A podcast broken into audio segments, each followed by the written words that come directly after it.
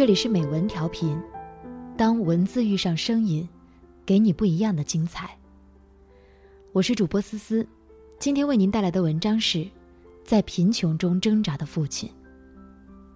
这一封情书来自马德。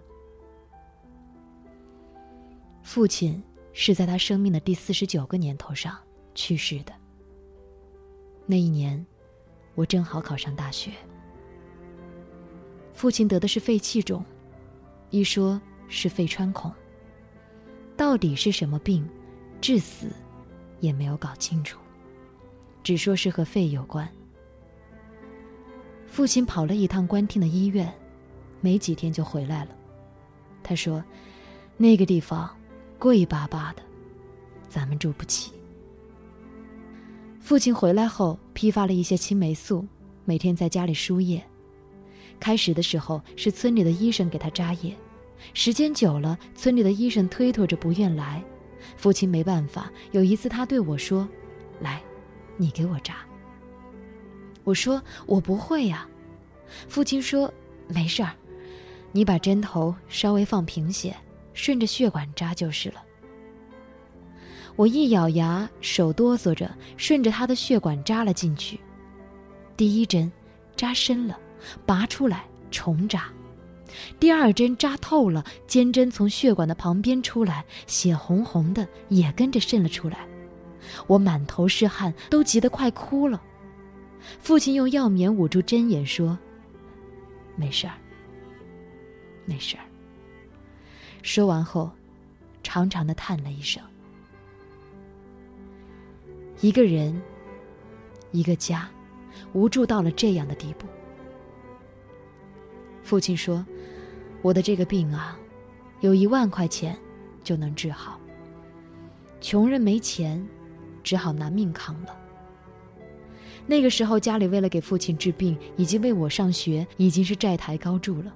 别说是一万块钱，就是一块钱也不好拿出来。有一次家里没盐了，没钱去买，只好白水煮菜吃了一顿饭。吃饭的时候，一家人强忍着往下咽。”谁也没有说话，但泪都在心里。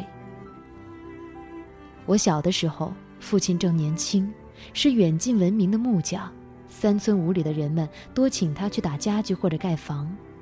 我记得那个时候，父亲干一天的工钱是两块钱，还有一盒关亭烟，烟父亲是不舍得抽的，一盒一盒的藏在柜子里，留待过年的时候抽。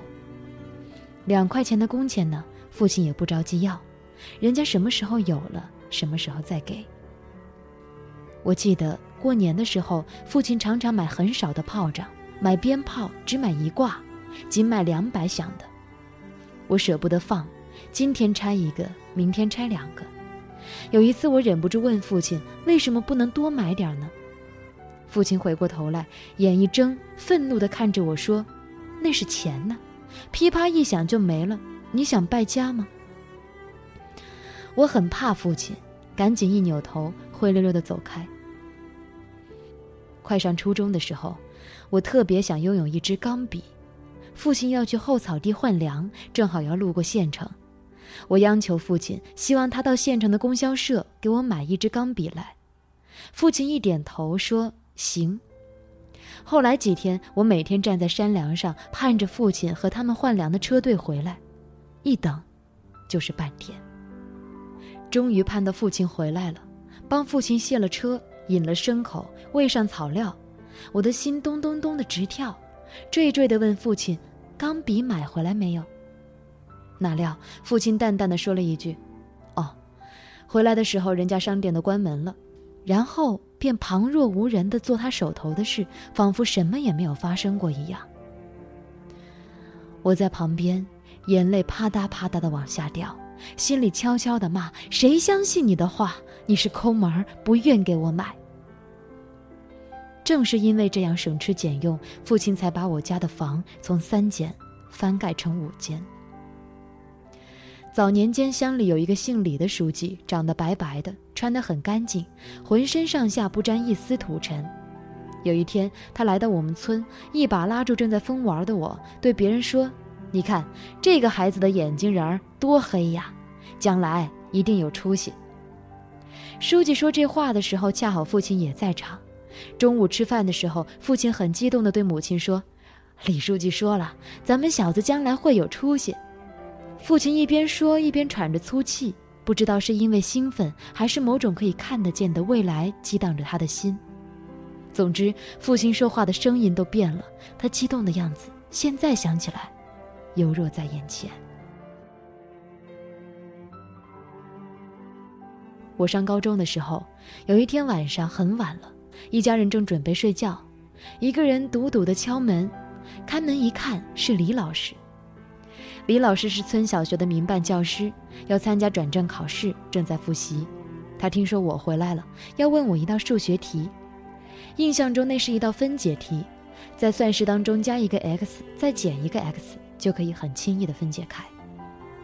然而，就是这样的一个简单的方法，让教过我的李老师惊呼不已。他当时坐在炕上，惊讶的几乎快要傻掉了，连连说：“哎呀，不得了，不得了！”然后抓着父亲的手说：“三叔啊，这孩子你得好好供啊，这将来是块材料啊。”父亲激动的又是一宿未睡。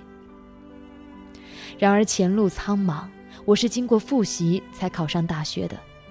父亲拉着我的手说：“这两年你考不上，村里人风言风语的说你根本考不上，好多不三不四的话，我听了很不舒服。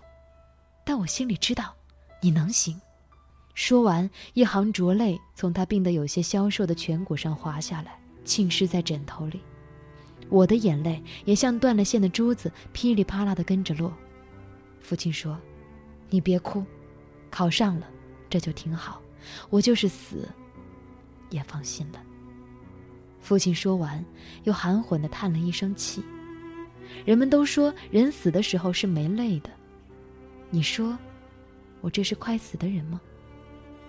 父亲说完，将头扭过去，半天没说一句话。父亲是在将家里的五间土坯房翻盖成砖瓦房的时候得病的。起地基的时候，父亲的痰中就带着血丝。问村里的医生，医生说没事儿，可能是毛细血管破裂，并无大碍。一家人都相信了医生的话，以为真无大碍。然而，不久，父亲就不行了，体力严重不支，虚弱的连路都走不了，虚汗常常湿透全身。一辈子没有坐过火车的父亲，因为闹病。坐了一回火车，但对他这次旅行，却是一次痛苦的梦魇。车厢里浑浊的气味以及呛人的烟味，让他咳嗽的上气不接下气。好容易挨到了官厅，下了车，父亲蹲在地上，半天没起来。他说，他在车上，好像死了一次。父亲临终的时候，把账本拿出来，借了谁家多少钱，是怎么回事儿，一五一十的都告诉了我。末了，他说：“这些钱你一定要还了人家，这样我就是死了，也心安了。咱人穷志不穷，别让人家骂咱们。”说完，他把账本给了我，又极为深情的看了我一眼，那眼神中包含着失败、无奈。愧疚、无力回天，以及难以言说的痛苦。总之，人生百味，尽在其中。我知道这账本背后有多少辛酸与悲苦。记得父亲去世之后，我和一个人借钱埋葬父亲，那个人冷冷地说：“借给你钱可以，可是你拿什么还我？”在他看来，一个穷人是会永远穷下去的。这就是这个世界上的穷人所要面对的一切，所要承受的一切。